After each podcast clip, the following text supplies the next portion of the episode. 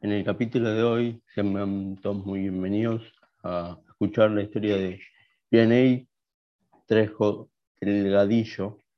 Es una mexicana que tiene 27 años, que mm, tiene una malformación, es nadadora paralímpica, representa a, a México claramente y nos va a contar un poco de su historia de vida, em, sus experiencias en los Juegos Paralímpicos, tanto Río como Tokio y Londres, si no me falla la memoria en estos momentos. Y nada, te doy la palabra, Vianey, para que cuentes un poco brevemente de vos. Hola Ramiro, esperando que estés muy bien. Muchísimas gracias por la invitación a tu podcast. Contenta de poder compartir un pedacito de, mi vida con, con, ustedes y con los que te escuchan. Y pues nada, yo soy Vianey Trejo, atleta paralímpica de natación, medallista mundial y en Juegos para Panamericanos. Soy estudiante de psicología también y eh, soy modelo en una agencia de de personas con discapacidad que se llama Moda Incluyente. Me encantó tu, tu, eh, tu descripción sobre vos, digamos, lo que sería un, resumen de, vos. Em, me gustaría empezar un poco hablando sobre, sobre vos y tu discapacidad, eh, cuándo se diagnosticó cómo se diagnosticó y cómo fue recibida por vos y por tu familia. Eh, pues la mía es de nacimiento. Realmente durante el embarazo de mi mamá nunca, o sea, como que nunca le fue informado o diagnosticado desde el embarazo porque como que nunca me dejé ver bien, siempre estuve como de espaldas, dándole la espalda pues como a la parte cuando hacían el ultrasonido, entonces tampoco sabían como el sexo. Y pues bueno, se dieron cuenta mis papás cuando ya nací. Eh, creo que tanto para ellos y para los doctores quizá fue como un impacto pues muy, fuerte, ya que yo creo que todos los papás y todas las personas consideran o piensan que, que van a traer a alguien bien a esta vida.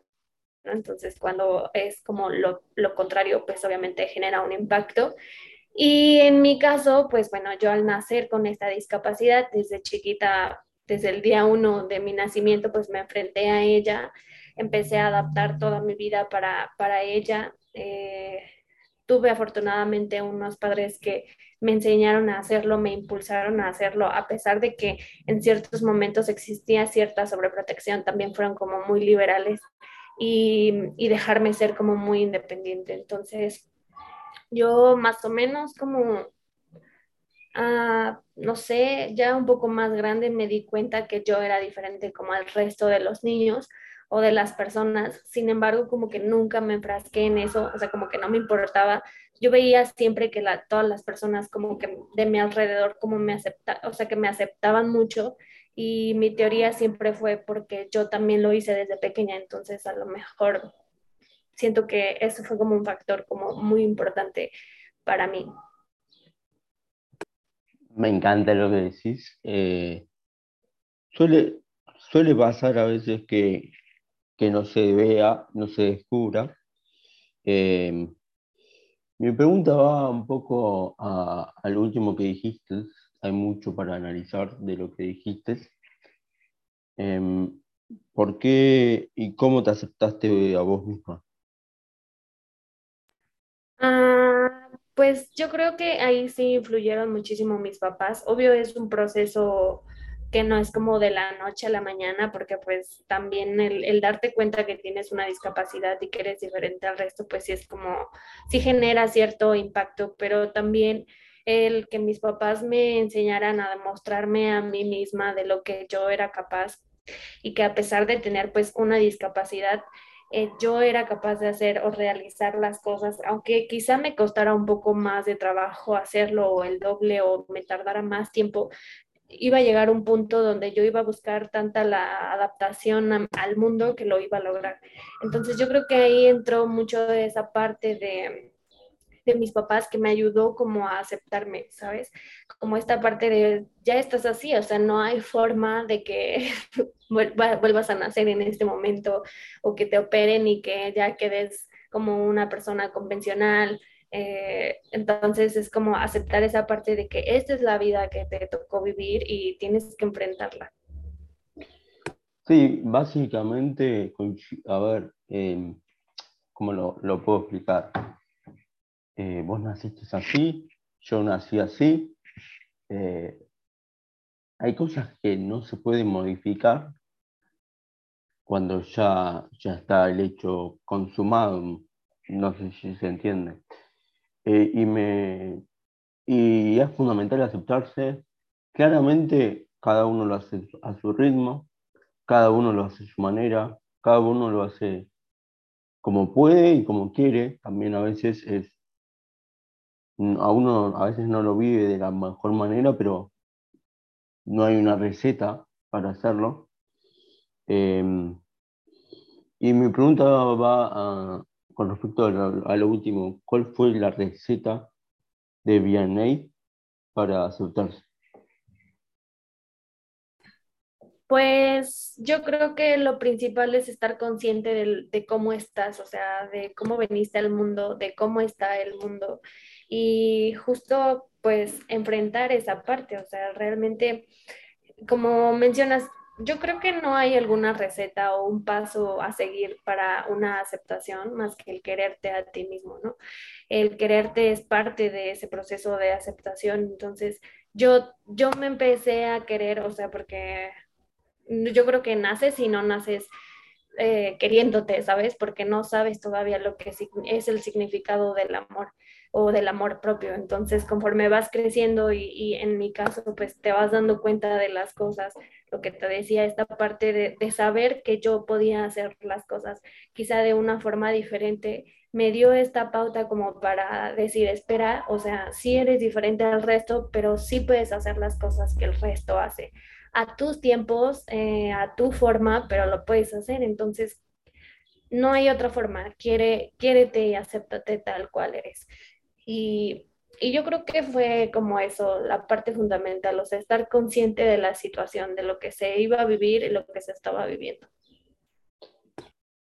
Admirable lo que contás, la verdad, eh, porque no sé a qué hora, a qué hora no, a qué, a qué edad eh, te, te has eh, finalizado de aceptar, si se puede decir de alguna forma, pero eh, es, una, es una linda manera de aceptar, no es una linda manera de aceptar, es una manera de aceptarse, eh, admitiendo y, queriendo ser mejor cada día y si nos queremos a, a, nosotros mismos, vamos a querer progresar, si, si, si quiere. Quiere.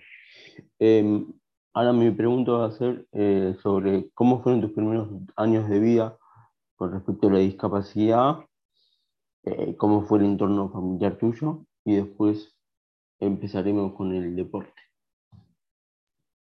Em, en la parte de como mi discapacidad desde pequeña, siento que, y, combinándolo pues obviamente con el, el, esta parte que tiene el rol de la familia, creo que es como sumamente importante porque, no sé, o sea, yo de chiquita jamás recibí como alguna discriminación de alguien que me conociera, ¿sabes? O sea, de alguien que fuera mi amigo o compañero de la escuela o que fuera un vecino de mi familia.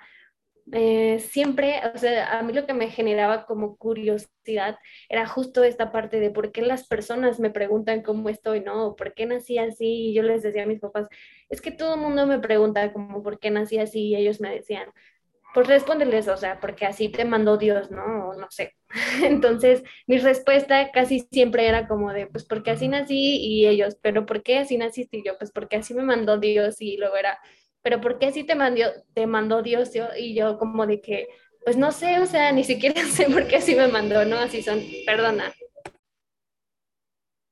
En México están pasando los helados, perdón. No, pasa, No pasa nada, acá también lo hacen. ¿eh? Entonces dije, eh, o sea, en ese momento dije, sí es cierto, o sea, como que tengo que buscar una respuesta más quizá congruente, no, no más sensata tal vez para las personas o los niños, ¿no? Que en este caso eran como más los niños. Pero jamás le di como tanta importancia porque yo veía que ellos me aceptaban como un igual. Eh, iban por mí a mi casa para que yo saliera a jugar con ellos, o sea, como que nunca sentí un rechazo de,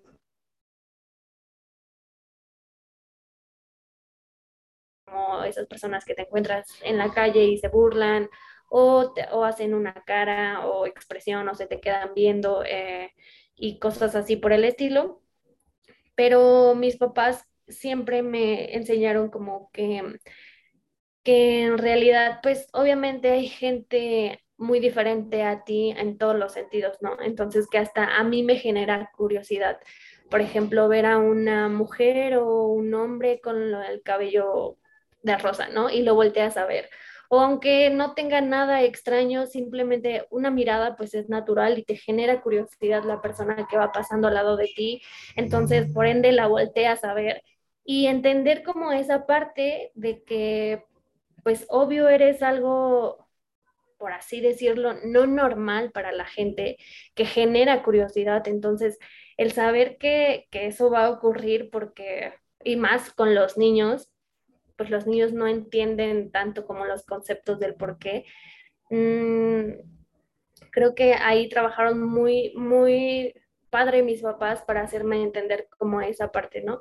Y yo también con el tiempo la entendí, yo dije, sí es cierto, o sea, a mí me genera curiosidad hasta el perro que va pasando y te le quedas viendo y, y ya está, o sea, la mirada es natural, obviamente sé que hay de miradas a miradas, hay miradas que sí te incomodan, pero finalmente es que vivimos en un mundo donde no, no se educa a la gente para saber que existen personas diferentes, ¿no? Entonces no es como de que mis papás educaran a mi hermano que nació antes que yo sobre las personas con discapacidad, sino lo empiezan a hacer ya que hay alguien en la familia o que tienen algún conocido. Entonces creo que como mundo nos falta muchísimo para eso.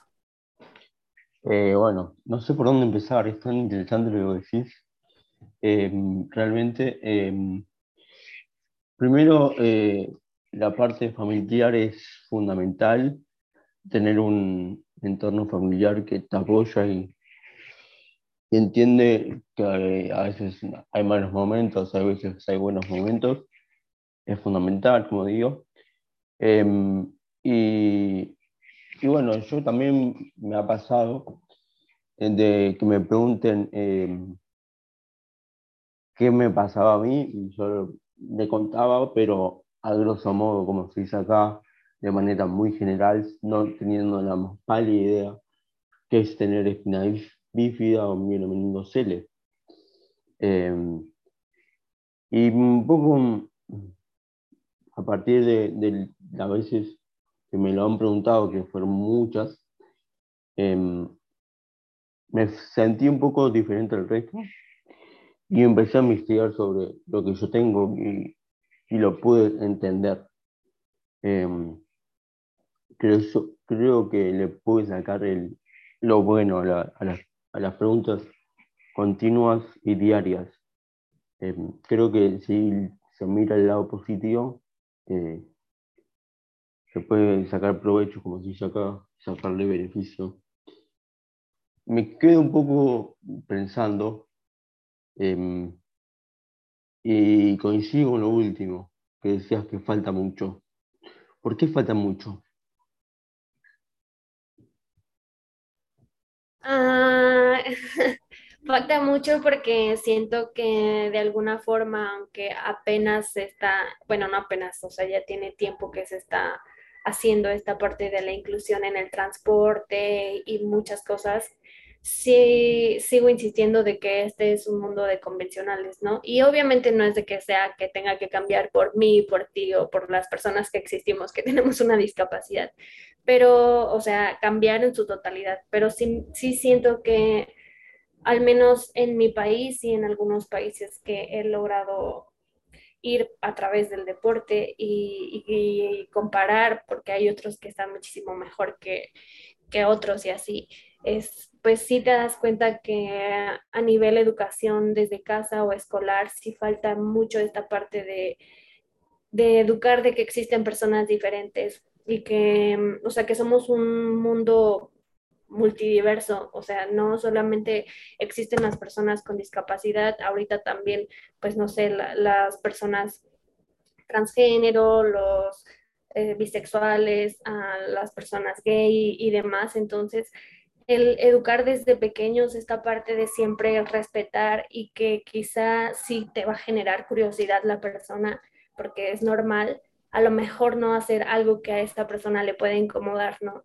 O también esta parte, inculcar la parte de ayuda, eh, no sé, o sea, siento que, que se empieza desde casa toda esta parte y obviamente vas avanzando ya como a niveles más grandes, como la parte escolar, a nivel ah, gubernamental, o sea, esta parte del el transporte muy bien, o sea, que yo siento que todos, no unos cuantos transportes, todos deberían de estar adaptados, eh, porque no sabes en qué momento vas a encontrar a una persona con discapacidad y si esperas al transporte número 5, te vas a quedar esperando ahí a lo mejor una hora hasta que llegue el que sí tiene el acceso a la rampa o esperar en el metro para para qué sirve el elevador, porque muchas personas que a lo mejor no tienen la conciencia o que igual necesitan usarlo, pues ya lo descompusieron, no sé. Siento que, que a nivel mundial sí nos falta como muchísimo avanzar en toda esta parte de la discapacidad. Sí, eh, se podría estar hablando mucho tiempo sobre esto. Eh, no sé qué países has visitado, pero mi experiencia en Argentina me muestra que falta un montón, un montón de cosas, pero hablando de lo que a mí me interesa en esta ocasión, en discapacidad eh, y en lo que sería accesibilidad, falta un montón eh, de conciencia sobre lo que implica tener una discapacidad, lo que implica tener buena accesibilidad con el tema de las rampas, las calles en buen estado, etcétera, etcétera. Y coincido nuevamente con vos, con el tema de la educación, eh, que todo empieza desde casa. Y también todo empieza desde, el colegio, la escuela y desde los medios de comunicación. Em, creo que es fundamental. Pero bueno, eh, no me quiero demorar con ese tema. No es que no me interese, pero me interesa mucho más ¿Por qué y cómo empezaste a hacer natación? Ah, yo empecé a hacer natación, o bueno, practicar y aprender la natación a los ocho años porque eh, tengo asma. Entonces fue uno de los deportes como más recomendados a mis papás porque fortalecía mis pulmones, mantenía mis fosas nasales húmedas, entonces eso iba a ayudar mucho como a la parte de mi respiración. Y por eso fue que entré a la natación, aparte como que, o sea, me ayudó como a esta rehabilitación física. Entonces entré justo por eso. Eh, la verdad es que desde pequeña me ha encantado, entonces no tuve como problema al entrar. Aprendí súper rápido a nadar, aprendí en dos semanas. Em, y te estoy diciendo dos semanas porque iba tres, tres veces a la semana a nadar, o sea, en realidad fueron como seis días, pero era porque algo, o sea, porque realmente no le tenía miedo al agua, ¿sabes? O sea, era como de que, pues, me encantaba, así que, que por eso fue que inicié en, en el deporte de la natación. Posteriormente, pues ya en el alto rendimiento, pero eso ya fue como cuatro años después, cuando yo tenía 12 años. Eh, tienes una gran capacidad de aprendizaje, porque es impresionante que en tan poco tiempo lo puedas aprender. Em, ¿Por qué empezaste tan chica y cómo fueron tus primeras competencias? Empecé, iba a empezar más chica, pero no me aceptaron justo por la edad, porque estaba muy pequeña.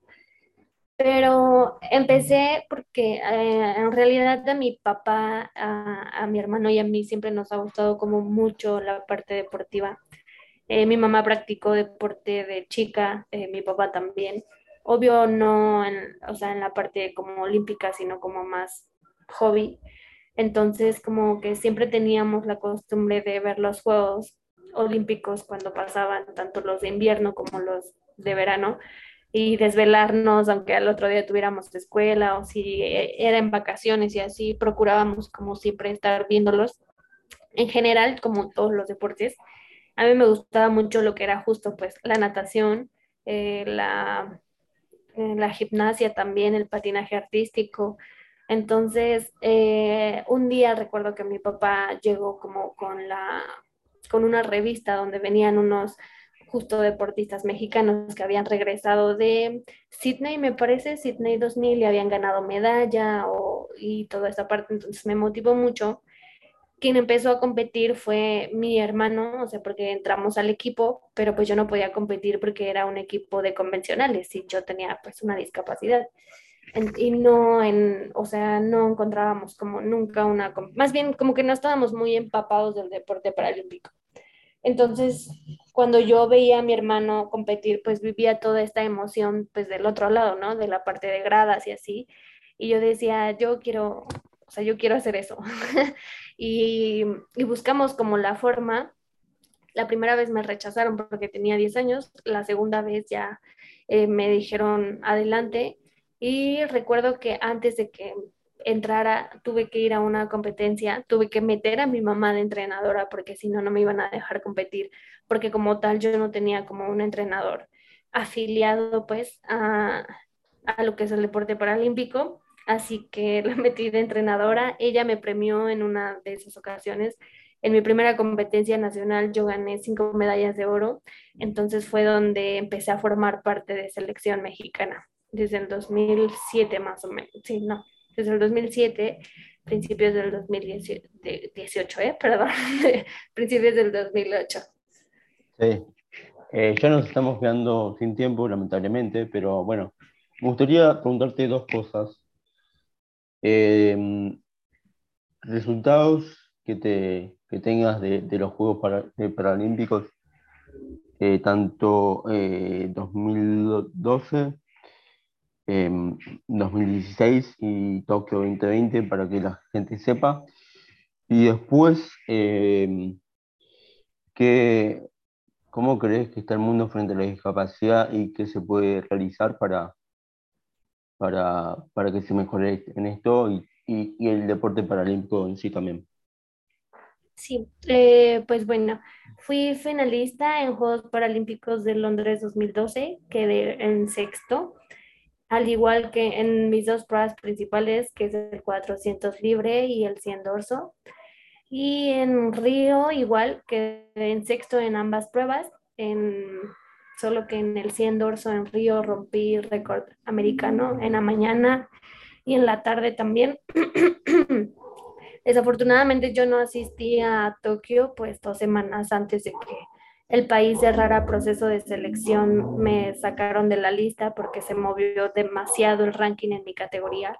Entonces, de, estar en quinto, sexto del mundo, me desplazaron hasta noveno y mi país pedía estar en octavo para poder, para poder ir, así que me sacaron. Y pues bueno, ahora sigo fuerte para mi preparación para París 2024. Acabo de regresar de de mi sexto mundial. Eh, a nivel, bueno, tengo seis mundiales y dentro de esos seis mundiales nueve medallas. Em, en Juegos para Panamericanos Guadalajara 2011 fui la máxima medallista. Igual en el Campeonato Mundial del 2017 fui la máxima medallista de la delegación mexicana. Y pues nada, creo que es como de las cosas más, más importantes y referente a la parte de discapacidad y el deporte paralímpico, creo, como lo habíamos mencionado anteriormente, eh, yo creo que la educación es lo principal, tanto en casa, em, o sea, como en la escuela y a nivel pues cultural, social, em, para hacer un gran cambio y, y también lo que tú mencionabas, la parte de medios de comunicación. Creo que si medios de comunicación volteara un poco más hacia la parte del deporte adaptado, otra historia sería de nosotros. Entonces, creo que en ese sentido nos falta como mucha, mucha difusión para que la gente pues nos conozca y, sepa y se empape de, pues, de nosotros. Muchas gracias, Vianey. Em, ahora para finalizar, eh, vamos a hablar de, sobre discriminación, eh, si has sufrido discriminación. Y eh, te pido que prende las cámaras para dar un mensaje final también. Sí. Listo. Em, ¿Puedo? Sí, sí, sí, sí. Eh, discriminación, pues te, como te comentaba, o sea, de pequeña como tal nunca lo sufrí si era alguien que me conocía, con alguien externo, sí. Sin embargo, hace, creo que fue hace un año, no me acuerdo si fue hace un año o dos, creo que hace un año, año y medio, eh, sufrí como un acoso sexual eh, por parte en redes sociales, por un TikTok que realicé donde estaba haciendo como un baile y un cambio de mis trajes de baño. Y pues bueno, fue bastante duro porque nunca me había enfrentado como a algo así y algo tan grotesco porque sí recibí mensajes muy, muy vulgares eh, refiriéndose tanto como a mi discapacidad como a la parte sexual. Y yo creo que también fue como un momento como vulnerable tal vez o, o no sé, pero el estudiar yo creo que psicología, el tener una psicóloga al lado de mí me ayudó muchísimo para enfrentar como esta parte y, saber justo con mi carrera y lo que yo he visto a lo largo de mi vida, entender porque se nos hace muy fácil también a lo mejor juzgar a las personas que nos hacen daño, pero detrás de esa persona que te hace daño algo está pasando para que esa persona eh, quiera sacar ese dolor, ¿no? Entonces, entender esa parte me ayudó muchísimo para salir de eso, o sea, el entender que pues obviamente existe gente una mentalidad quizá muy reduccionista y que se enfoca solo como a la parte sexual y que no puede ver más allá de sus ojos. Sin embargo, pues es respetable, o sea, cada quien es diferente y cada quien tiene una mentalidad muy diferente. Y, eh, y, lo que te decía, ¿no? Algo tuvo que haber pasado en la vida de esa persona para que esa persona pensara así o quisiera hacer daño de esa forma. Yo siempre he sentido, o bueno, siempre he pensado que la persona que te hace daño es porque quiere ejercer un poder sobre ti que no tiene sobre sí misma, ¿sabes? Entonces, dañarte porque esa persona se siente tan mal consigo misma que la única forma de sentirse bien es haciéndole mal a los otros. Entonces, entender esa parte y que pues a lo mejor no fue culpa de ellos lo que tal vez vivieron en su crianza, pues me ayudó a salir de eso y, a entender pues muchísimas cosas de la vida. Muy interesante, muy profundo lo decís. Yo casi estudio psicología, así que no, no puedo decir nada, pero Eh, para finalizar, te agradezco el tiempo. me hubiese encantado que esté más tiempo, pero no se puede. Entonces te doy la palabra para que des un mensaje final y desde ya te agradezco el tiempo que te has tomado. Al contrario a ti, pues muchísimas gracias también por la invitación. Contenta de estar aquí cuando gustes, pues acá andaré de nuevo, si así lo deseas. Y, nuevamente gracias. Eh, Em, me gustaría cerrar como con, o sea, diciéndoles que a la gente que, que escucha tu podcast que pues no se rindan, que es lo peor que podríamos hacer, aunque, lo, aunque a veces es necesario como para volver a surgir, ¿no? De, en el fondo del mar se encuentran los tesoros, entonces a veces es necesario ir hasta allá abajo para, para encontrar algo bueno. Y pues nada, que no desperdicimos la única oportunidad que tenemos de pisar esta tierra. Con esta profundidad en las palabras de Vianney nos despedimos de este podcast. Muchas gracias, Vianney, muchas gracias por escucharnos. Eh, esperemos que em, les haya gustado este capítulo. Te pido por favor que compartas y difundas este material para que más personas conozcan a Vianney y a, a los deportistas que ya he entrevistado. Muchas gracias.